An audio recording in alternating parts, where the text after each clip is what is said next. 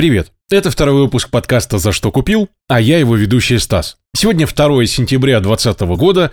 Я расскажу о знаковых новостях розничного рынка в России и мире, которые случились за последние сутки. Интернет-торговлю обложат новыми правилами и сборами. Президент Акит Артем Соколов направил письмо директору Департамента развития внутренней торговли Минпромторга России Никите Кузнецову, в котором вообще предложил ряд дополнений к проекту правил дистанционной торговли. Он предлагает отразить в новых правилах следующее. Потребителю должны быть доступны любые способы оформления заказа, в том числе это смс, пуш-уведомление, электронная почта. Потребитель даже при дистанционной покупке должен иметь возможность заранее знакомиться с товаром. Процедура получения заказа должна быть максимально простой. В частности, следует отменить необходимость предъявления квитанции, распечатки и других документов, которые удостоверяют покупку. Должны быть прописаны понятные критерии сохранности товарного вида, а потребитель, по соглашению с продавцом, должен иметь право вернуть даже неповрежденный товар, если он потерял товарный вид. Еще э, просят, чтобы потребитель э, оплачивал повторную доставку, если встреча с курьером не произошла по вине покупателя. В то же время деловая Россия выступила с предложением рассматривать платежные данные россиян как персональные и, соответственно, хранить их только на территории страны. Данные, которые соотечественники указывают при покупке в иностранных интернет-магазинах, они во многом же персональные. Сейчас такие транзакции идут напрямую через сайт иностранного продавца и там же аккумулируются.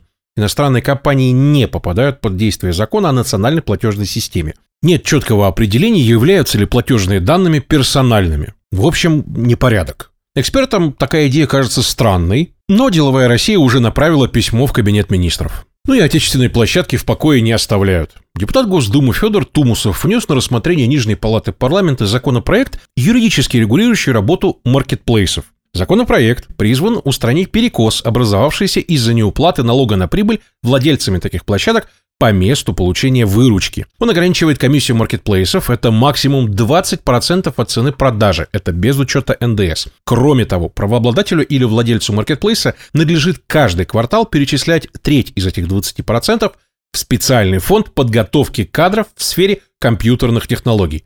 А если не перечислит, штрафовать на 10% от выручки. Мнение редакции. Попытки максимально зарегулировать все еще относительно свободную зону интернет-торговли казались бы логичными, если бы инициатива исходила из ФАСа или Минпромторга. Попытки Акита, которая должна защищать бизнес, ужесточить сами условия игры, кажутся странными.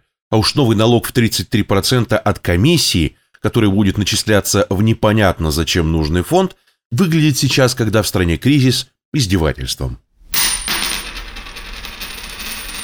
Ашан лишился флагмана. Ашан закрыл флагманский магазин в формате «Мой Ашан» на Тверской улице в Москве. Причиной послужили неудовлетворительные финансовые показатели. Мнение редакции. Это знаковое закрытие. В свое время Ашан с гордостью открывал этот магазин, рассчитывая привлекать туда туристов. Именно из этого магазина еще в 2017 году сеть начала доставлять продукты, заказанные через интернет. Планировалось, что офисные работники будут заказывать там себе обеды. Чудо, однако, не случилось и окончательно добил магазин коронавирус. На продажах ритейлера сказались ограничительные меры, введенные в Москве в конце марта и действующие до июня. Туристов в Москве стало существенно меньше, к тому же в центре Москвы падение трафика ощущалось особенно сильно на фоне значительного сокращения числа офисных работников. Nike зациклился на экологии. Компания активно продвигает программу по созданию обуви с цикличным дизайном. Этим летом в поддержку своих инициатив Nike представил на Ламоду одну из самых экологичных моделей кроссовок на сегодняшний день – Air Vapor Max 2020 Flyknit, которые имеют ряд преимуществ по сравнению с более ранними моделями. Nike вообще не первый и не последний бренд, который ратует за экологию. Перерабатываемую обувь сейчас создают даже производители роскоши – Например, Гуччи. Тем не менее, нельзя не отметить, что когда в 2016 году Nike впервые представил экологичные кроссовки, в первую же секунду было продано 25 пар. Добавлю также, что для наших сограждан очень важно, чтобы обувь была легальной. По данным приложения «Честный знак», с момента введения маркировки более половины всех сканирований пришлось именно на обувь. 6 миллионов раз из почти 13. Что еще интересного? Walmart представил окончательный проект программы лояльности Walmart Plus и объявил, что будет она запущена 15 сентября. Подписчикам Плюса предоставляется неограниченная бесплатная доставка, скидка на топливо, оплата покупок вне очереди на кассу. А стоить подписка, как и сообщалось ранее, будет 98 долларов в год или почти 13 долларов в месяц. Предполагается, что Walmart Plus станет прямым конкурентом Amazon Prime, которая стоит вообще-то 120 долларов в год или почти 13 долларов в месяц. X5 Retail группы Макдональдс расширили сотрудничество. На площадях супермаркета торговой сети «Перекресток» в подмосковном Домодедово открылся еще один ресторан быстрого питания. Новый ресторан имеет формат обслуживания МакАвто и ориентирован на доставку. Внутри заведения будут расположена обеденная зона с прилавком выдачи для гостей, а на территории супермаркета будет оборудована еще и посадочная зона. Заказ можно будет сделать как в торговом зале, так и через отдельный вход в ресторан. Первая финская аутлет-деревня «Царь» готовится к закрытию. Торговый центр, расположенный на границе с Россией Валиама, находится в процедуре ликвидации. Царь Аутлет добровольно попросил об этом. Процедура может продлиться около 4 месяцев торгового центра накопилось долгов почти на 200 тысяч евро. Сама э, концепция столкнулась с проблемами еще до пандемии. В первый аутлет деревни не удалось привлечь достаточного количества брендов и покупателей. По данным НАФИ, 54% предпринимателей считают, что восстановление спроса на их товары и услуги займет год и более. При этом только треть компаний имели к началу пандемии финансовую подушку безопасности. Лишь каждый третий представитель бизнеса сообщил, что его компания имела определенные накопления. Среди представителей бизнеса, чьи компании встретили вообще пандемию с накоплениями, большинство, это 81%, считают, что их размера недостаточно, чтобы преодолеть сложность. С 2005 года затраты семей на подготовку детей или внуков к школе выросли с 6281 рубля до в среднем 34 858 рублей. Так показали исследования в ЦИОМа. Основная статья расходов – это покупка школьной и спортивной формы, а также обувь. В пятом году на это семьи тратили в среднем 2 900, сейчас в среднем 15 415 рублей.